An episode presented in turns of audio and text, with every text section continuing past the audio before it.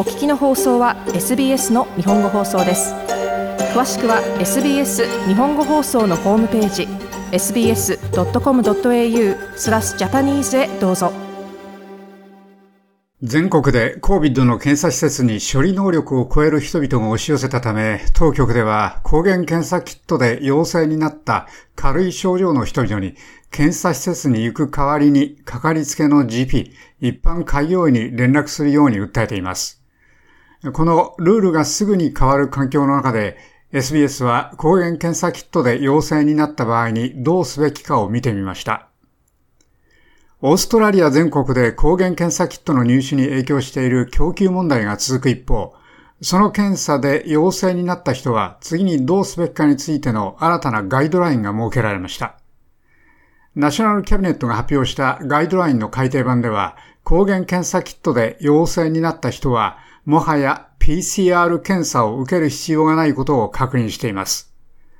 連邦政府のスコット・モリソン首相は、抗原検査で陽性になった人で症状が軽い人は、これで自宅でかかりつけの GP からテレヘルスシステムを通じて支援を得られるだろうと述べました。The most important call to make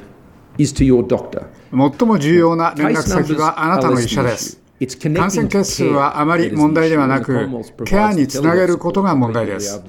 連邦は人々がそれができるように、自宅で自分の治療ができる方法についてのアドバイスを得られるように、また、物事が悪化した場合は、さらに援助を求められるように、テレフルスの支援を提供しています。ですから、一番大事なのは、COVID にかかった人々をそのケアにつなげることです。モリソン首相はこのように述べました。陽性のケースはまだ7日間自己隔離し濃厚接触者を知らせることを義務付けられます。ロイヤルオーストラリアンカレッジオブ GPs のカレン・プライス会長は COVID-19 の陽性患者全員にかかりつけの GP に連絡するよう求めることはクリニックにとっては多くの難問となりそうだと述べました。彼女は全国的に感染ケースが増えていることを考えると、受付の電話はパンクするだろうと述べ、人々に一般開業医と忍耐強く付き合うよう訴えました。また、オーストラリア医師会ニューサウスウェーズ支部のメイケル・ボニング支部長も、人々に忍耐強く開業医と接するよう要請しています。彼は、2回ワクチン接種を受けている中軽度の症状の陽性のケースで、ブースター注射を受けていて、慢性的な医学的な問題がなければ、かかりつけの GP の助けで自宅で症状の管理ができるはずだと述べました。あなたの症状が中軽度ならば、普通、風邪のような軽い呼吸器疾患の場合に取るのと同じような対策で自宅で管理できそうです。我々が人々にお願いしているのは、何十本か何百本の電話がかかってくることがよくあるかかりつけのクリニックに電話するよりも、数日後のいつかにテレヘルスを予約することです。咳や鼻水のような何らかの呼吸器系の症状が出、それに頭痛やひどい疲労感が加わることが分かっています。しかし、あなたはそれらが人々が経験していることであることを知るべきで、比較的普通のことであることを知り、この病気の流れで理解することです。ボニング支部長でした。個々の州やテリトリーは抗原検査キットでの検査に関するナショナルキャビネットの最新のアドバイスを実施する方法を選べますが、パンデミックの進行に伴い、そのルールは国中で進化しています。ニューサウスウェルズ州政府は、抗原検査キットでの陽性の結果を州の保健省に届け出ることを人々に義務付けるかどうかを、まだ一切発表しておらず、モリソン首相は州やテリトリーが届け出のガイドラインを最終的に決めるには、数週間はかかるかもしれないと付け加えました。タスマニアはコロナウイルスの診断の主要な道具を抗原検査キットに変える予定で、陽性のケースは PCR 検査で記録された陽性のケースと同じ要件を適用されるだろうと付け加えました。一方、ビクトリア住民は州の保健省に電話するか、オンラインのフォームに記入してその結果を届け出ることが義務付けられます。ビクトリアのチーフヘルスオフィサー代理のベン・カウイ氏は、抗原検査キットで陽性になった人は、誰でも PCR 検査で陽性になった人と同じ権利と義務を持つと述べました。In our eyes, in the eyes of the department, you have COVID. 我々の目や保健省の目では、あなたは COVID にかかっています。そして、要件のすべては、それをめぐる公衆衛生の要件ですが、検査での陽性による臨床サービスや福祉支援へのアクセスでもあります。私はまた、あなたが抗原検査キットで陽性になった瞬間に、あなたの隔離要件が始まることも付け加えておきます。ですから、あなたが行くことにした場合、あなたが PCR 検査で確認することにした場合、我々は人々にそうすることを進めませんが、そこに行くには隔離中に出かけなければならないことになります。あなたは COVID-19 にかかっているので、隔離中で買い物に行くことは許されませんし、出かけて行って人を訪問することは許されません。カウイチーフヘルスオフィサー代理でした。さて、南オーストラリアでは抗原検査キットの検査結果は週の毎日の感染係数の中で報告される予定です。SA ヘルスによりますと、抗原検査キットでの検査は登録されるので、当局は人々をフォローアップし、適切な情報やケアを提供できます。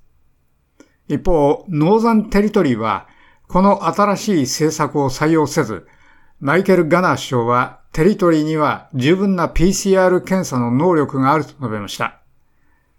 また、クイーンズランド州政府は、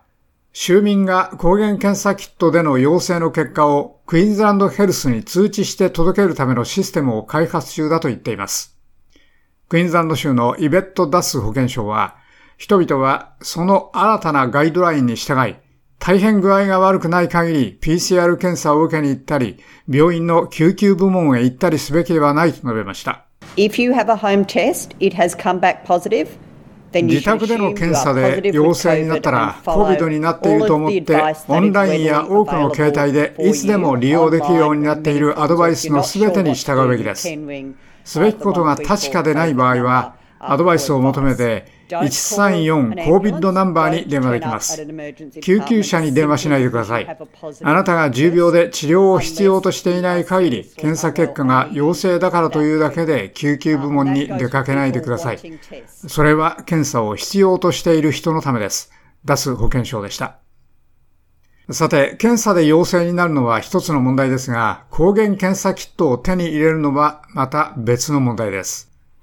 オーストラリアの検査体制が変わった後、抗原検査キットの入手しやすさや手頃な値段かどうかに関する心配が続いています。メルボルン大学の疫学者トニー・ブレイクリー教授は、その変更は患者が殺到しているクリニックへの圧力を和らげるためだと理解していると述べました。